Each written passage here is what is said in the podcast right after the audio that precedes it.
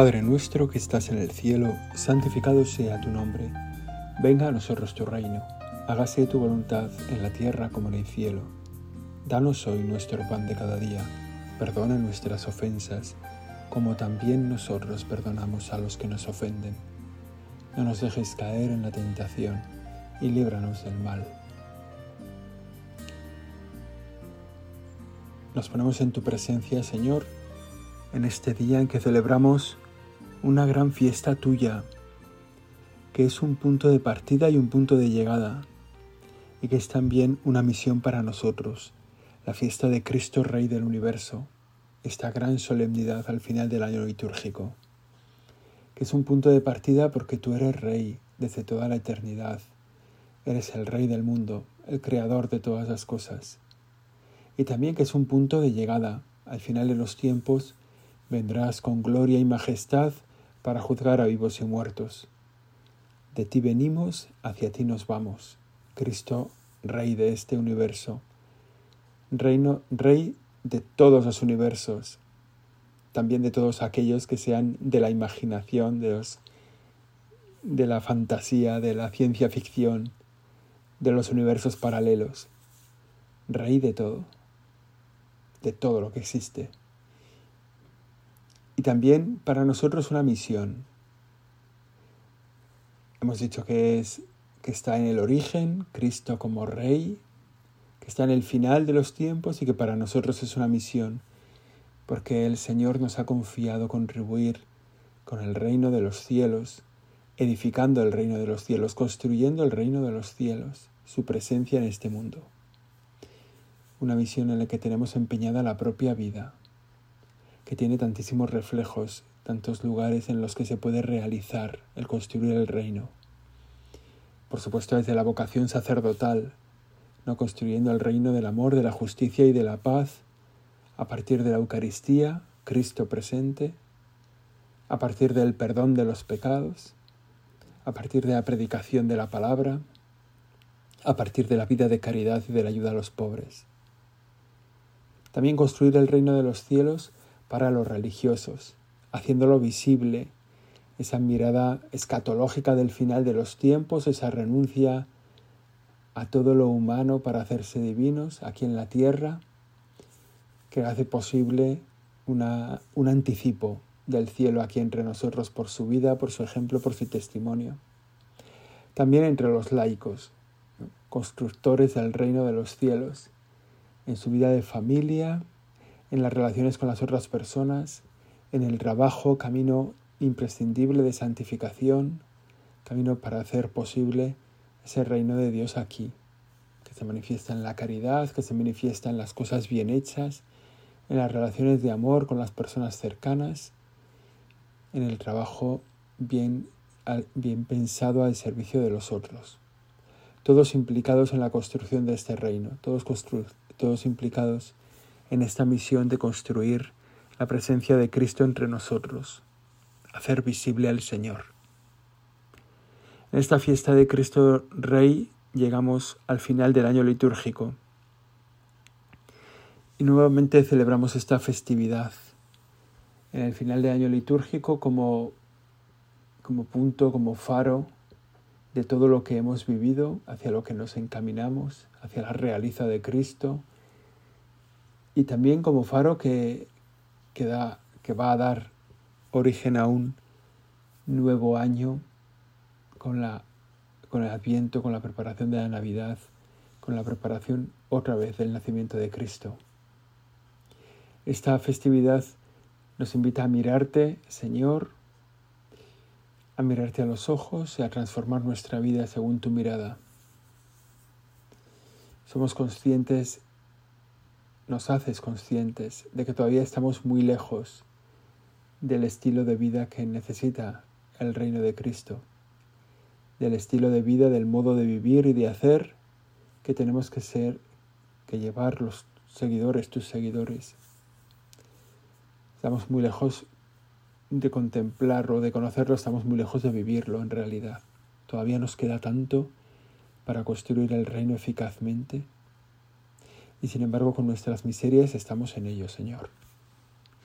Y esa es nuestra primera petición en este rato de oración, que nos hagas capaces de construir tu reino, que nos pongas esta misión de construir el reino tuyo en la vida diaria, en las cosas que tenemos entre manos, sean cuales sean, sea cual sea el camino que nos has propuesto, para el que nos has llamado, el que estamos recorriendo por la vocación que tú nos diste. Mientras miraba en la visión nocturna, vi venir en las nubes del cielo como un hijo del hombre, que se acercó al anciano y se presentó ante él. Le dieron poder real y dominio. Todos los pueblos, naciones y lenguas lo respetarán. Su dominio es eterno y no pasa. Su reino no tendrá fin. Estas palabras de la profecía de Daniel nos hacen, nos hacen poner la mirada en el final de los tiempos el Señor que vendrá como Hijo de hombre, que se presenta ante el anciano y que recibe el poder real, el dominio sobre todo lo creado, sobre todos los tiempos. Los pueblos, las naciones, las lenguas le respetarán, su dominio, su señorío será eterno, no pasa, su reino no tendrá fin esta verdad que nos dice tu palabra, Señor, y que escucharemos en la celebración de la Eucaristía, nos resulta a veces solamente una promesa, un algo del futuro, una mirada que no corresponde con lo que sentimos y vivimos cada día sobre tu reino entre nosotros, sobre tu dominio sobre las naciones y pueblos, no te, no te percibimos así, no te recibimos así, Señor. Y te pedimos que nos ayudes, que podamos encontrarnos contigo. Que no sea que no sea esta presencia de tu reino como una, una cosa falsa, una cosa como que está allí como teóricamente.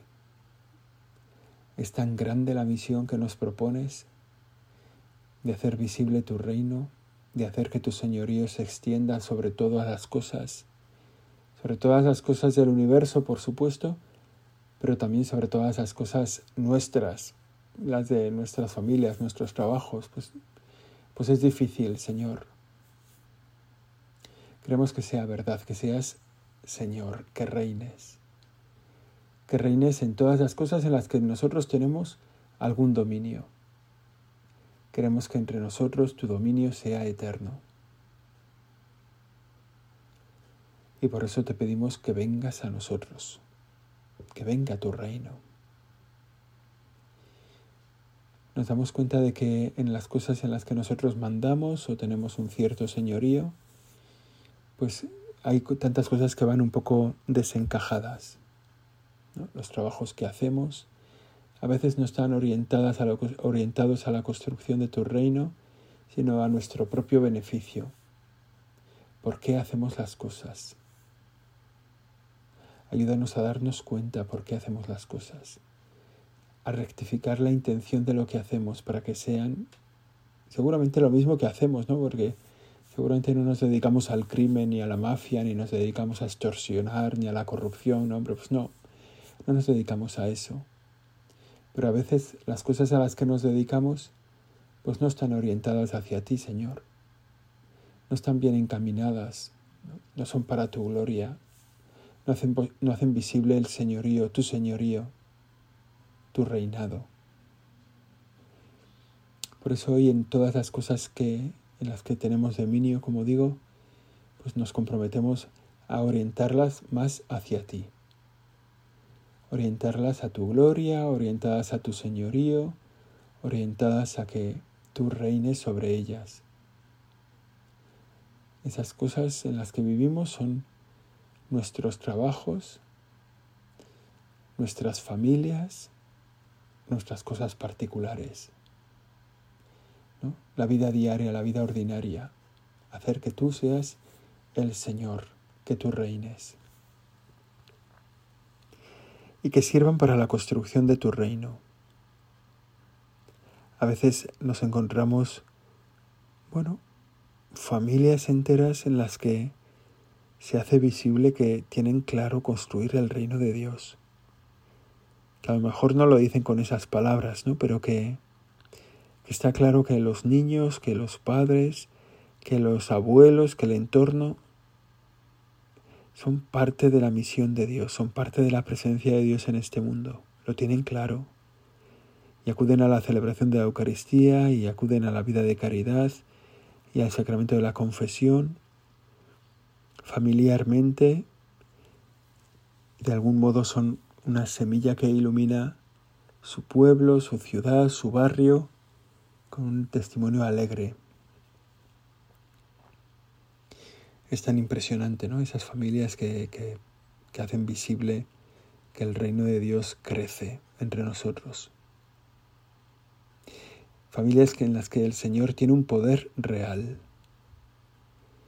en las que el Señor reina, en las que se le alaba, se le da gloria, que se sostienen unos a otros, que son miembros unos de otros, familias donde el diálogo es importante. En este tiempo que vivimos así un individualismo tan fuerte, ¿no? Un individualismo que es tan necesario para el capital, ¿no? O para el poder político, ¿no? Necesitan gente sola, gente sin relaciones, van bien la gente sola y la gente sin relaciones para, para sus intereses particulares. ¿no? Nosotros en la familia, también en la iglesia, que es como una familia de familias, proponemos con tu ayuda, Señor, exactamente lo contrario, un mundo de relaciones, un mundo de gente que es importante para el otro, un mundo en el que somos conscientes de que los otros nos necesitan y que necesitamos a los otros, de que ellos están a nuestro lado, nosotros al suyo, que somos una familia. Y en ese sistema de relaciones encajas tú perfectamente, Señor, porque muchas veces creas entre nosotros el vínculo que nos relaciona. A veces en una familia, pues los vínculos son de paternidad, maternidad, de filiación, bueno, vínculos naturales, ¿no? Vinculados en, creados por, pues, por la misma institución familiar, ¿no? Pero cuando hablamos de la parroquia como familia de familias, el vínculo que nos une a unos a otros no es la filiación o no es la es, es saber que tú eres el tú eres el que nos une, ¿no? Tú eres el vínculo que nos mantiene unidos unos a otros. También vivimos unos vínculos de filiación peculiares con Dios, unos vínculos de fraternidad unos con otros de los hijos de Dios. En el fondo, la relación eres tú. Lo que nos relaciona con los, con los demás de la parroquia es que tú eres Señor, de que tú reinas. Tú eres el testigo fiel la lectura del Apocalipsis que también escucharemos mañana en la celebración de la Eucaristía dice así, ¿no? Jesucristo es el testigo fiel, el primogénito de entre los muertos, el príncipe de los reyes de la tierra, aquel que nos ama, que nos ha librado de nuestros pecados por su sangre, nos ha convertido en un reino, nos ha hecho sacerdotes de Dios, su Padre. Qué maravilla, Señor, Qué maravilla esta definición de ti que escucharemos mañana y que se la debemos al libro del Apocalipsis, al apóstol San Juan. Jesucristo es el testigo fiel. Jesucristo da testimonio de la gloria de Dios en este mundo inequívocamente, sin faltar nunca, manteniendo su fidelidad hasta el final de sus días, dando su vida en la cruz. Jesús es el Señor, el testigo fiel.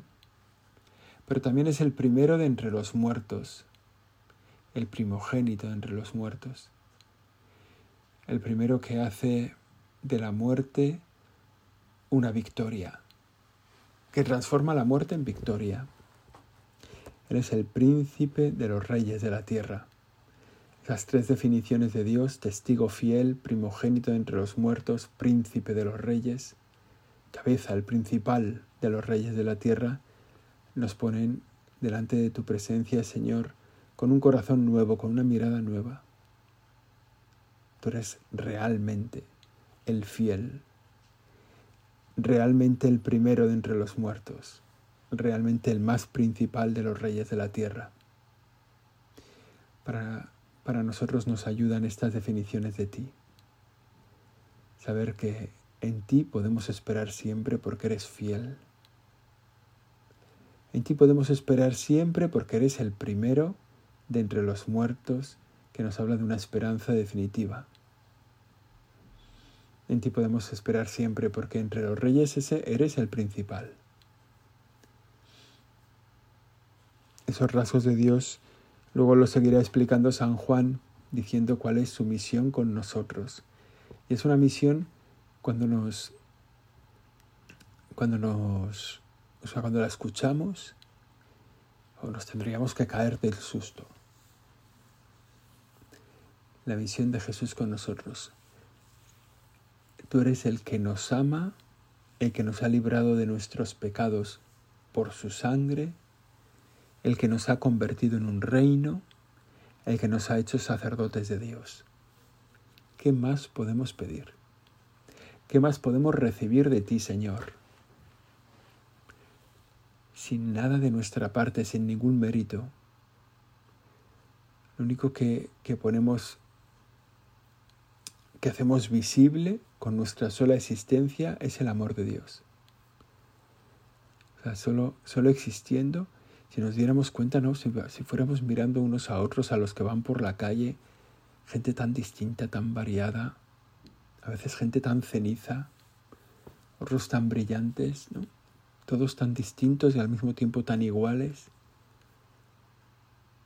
Nos damos cuenta de que solo puede ser que nuestra que seamos obras de un Dios que nos ama que nos ha amado, ¿no? Y podemos seguir hoy como con el pecho en alto para poder decir este motivo de verdadero orgullo, que son estas cuatro, esos cuatro de, estos cuatro dones de Dios con nosotros. Estos cuatro dones de Dios con nosotros son lo que el punto más alto de nuestra propia existencia. Poder decir, ¿no? Con el libro del Apocalipsis, Jesús es el que me ama me ha librado de mis pecados, me ha convertido en un reino y me ha hecho sacerdote de Dios. ¿Cuántas cosas recibimos en la vida a las que damos un valor infinito? Si miramos a nuestro alrededor, los niños cuando reciben sus regalos el día del cumpleaños o el día de los Reyes Magos, ¿no? Que se suben por las paredes, que dan botes de alegría, que todo tan maravilloso, cuando nosotros mismos recibimos un regalo que nos parece, que nos pone en consideración y que sentimos que somos apreciados por alguien. Y aquí sencillamente Dios nos dice los cuatro dones que nos ha dado y a veces se nos escapa, ¿no? Cuando vayamos escachados por la vida, cuando vayamos sin que nadie nos reconozca, cuando vayamos un poquito despreciados o un poquito escacharrados, vale la pena que nos volvamos a este libro del Apocalipsis escuchemos esto ¿no? en, el, en el capítulo primero, en el versículo 6. Jesús es aquel que nos ama, que nos ha librado de nuestros pecados por su sangre, que nos ha convertido en un reino, que nos ha hecho sacerdotes de Dios. El Señor nos ama, nos ha librado de nuestros pecados por su sangre, con su sangre la sangre derramada para el perdón de los pecados, escuchamos en la Eucaristía. Sangre derramada.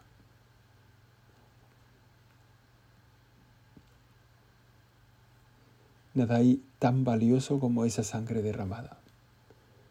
Nada habría sido con una sola gota de su sangre derramada por nosotros nos habría librado de todo. Es Dios, es el Señor Cualquier cosa que Él ofreciera al Padre por nosotros habría sido suficiente. Sin embargo, ofreció su vida, nos lo dio todo. Nos ha librado de nuestros pecados a través de la muerte en la cruz. Cristo reina en la cruz. Luego escucharemos el Evangelio de la misa de este domingo. Pero ya podemos anticipar, el reinado de Cristo es la cruz.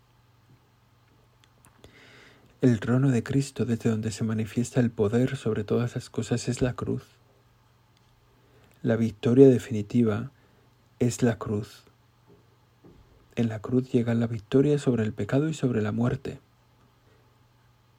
Por eso nosotros no tememos a la cruz, no debemos temer a la cruz. Es el lugar desde el que nos vino la salvación y es el lugar en el que podemos también nosotros reinar con Cristo y traer la salvación a tanta gente.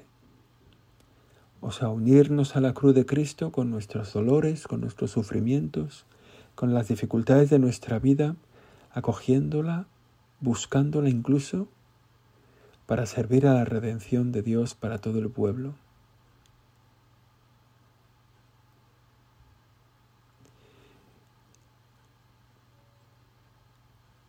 nos ha convertido también el Señor en un reino. Somos los hijos de Dios en este mundo. Somos el lugar de su presencia. Somos las manos de Dios para esta tierra un poquito atormentada, ¿no? A lo mejor un poco oscurecida. Tenemos una misión. Fíjate, todo va encadenado, ¿no? Como nos ha amado, nos ha librado de nuestros pecados. Como nos ha librado de nuestros pecados, nos ha convertido en un reino. Como nos ha convertido en un reino, nos hace sacerdotes de Dios.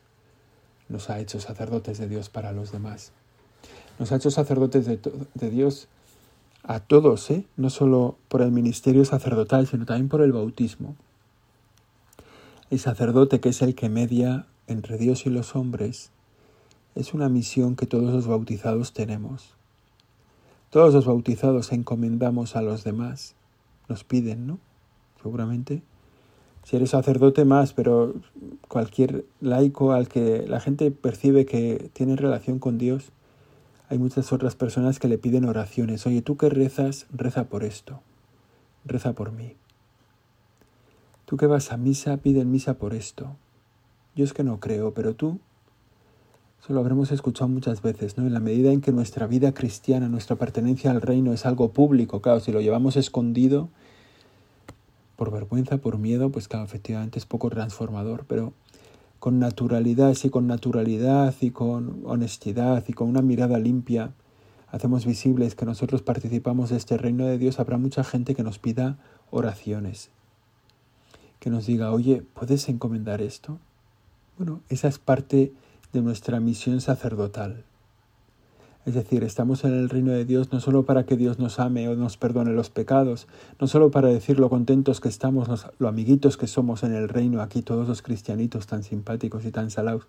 No, estamos aquí para una misión, para ser sacerdotes de Dios, que pasa por unirnos a la cruz de Cristo y que pasa por ofrecer al Señor oración y sacrificio por los que nos piden oraciones y sacrificios, para hablar a los hombres de Dios y a Dios de los hombres.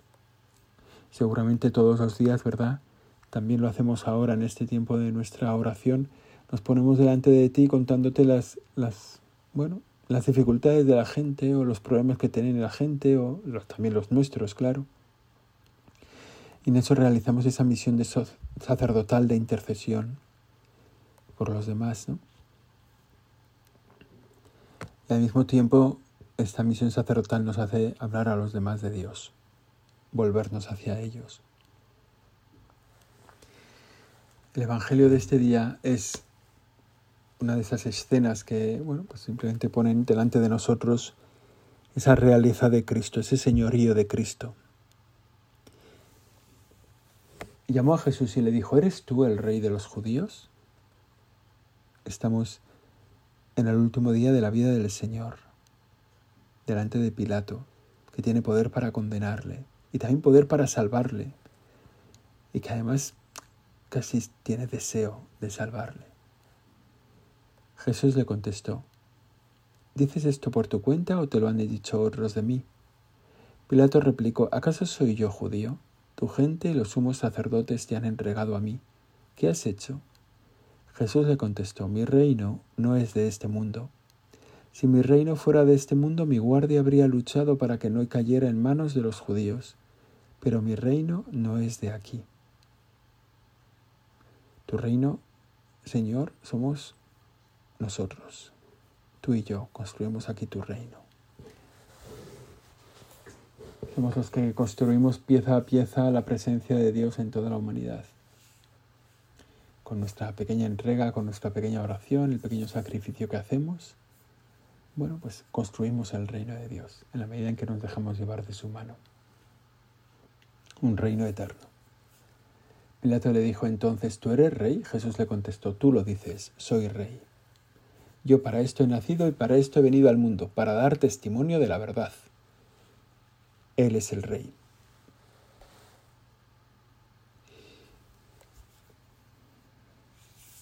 Pilato se queda un poco sorprendido por las contestaciones de Jesús y porque realmente no encuentra en él ninguna culpa. No sabe lo que hacer, ¿no? Jesús no, no, o sea, Pilato no sabe, no sabe dónde meterse, ¿no? Porque las últimas palabras que Pilato, que Jesús le dice a Pilato son todo el que es de la verdad, escucha mi voz. Y aquí tenemos nuestra misión para este día y para toda nuestra vida ser de la verdad implica escuchar la voz de Jesús. Todo el que es de la verdad escucha mi voz. Y el Señor nos pide también compartir la misión que Él tiene de dar testimonio de la verdad. Vamos terminando nuestro rato de oración y es el tiempo de hacer los propósitos, ¿no? de concretar un poco en qué podemos, en qué podemos aterrizar este tiempo de oración.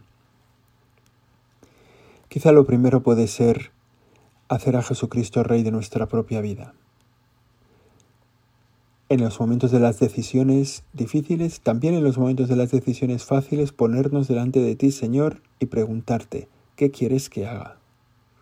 Ilumina la vida para ilumina mi vida para que acoja tu decisión sobre ella. ¿Qué quieres que haga? Que hoy te lo diga muchas veces. En cada encuentro con cada persona, en cada momento de nuestro día, bueno, que incorpore a mi vida la certeza, la convicción de que tú reinas en ella.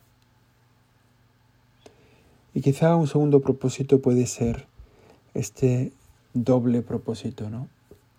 De escuchar la verdad, la voz del Señor, perdón, y dar testimonio de la verdad escuchar la voz del Señor y dar testimonio de la verdad. Que todos los que hacemos este rato de meditación, Señor, nos pongamos a escuchar tu voz todos los días. Que todos los días dediquemos un tiempo a la oración, aunque nos cueste, aunque no encaje. Que todos los días busquemos un tiempo para leer tu palabra y escuchar tu voz. Y que de esa escucha, de esa voz, salga también inmediatamente unida a nuestro propósito de servir tu reino, de dar testimonio de la verdad, que puede ser la mejor, el mejor propósito para construir tu reino. Que María, la Virgen María, la Virgen María nos ayude a dar testimonio de ti. Que ella que escuchó tu voz y dio testimonio de ti nos haga para nosotros fácil este propósito de nuestra oración de mirar que Cristo reine y al mismo tiempo de que Él sea nuestra voz, de que escuchemos su voz y la contemos a los demás. Dios te salve María, llena eres de gracia, el Señor es contigo. Bendita tú eres entre todas las mujeres y bendito es el fruto de tu vientre Jesús. Santa María, Madre de Dios, ruega por nosotros pecadores, ahora y en la hora de nuestra muerte. Amén.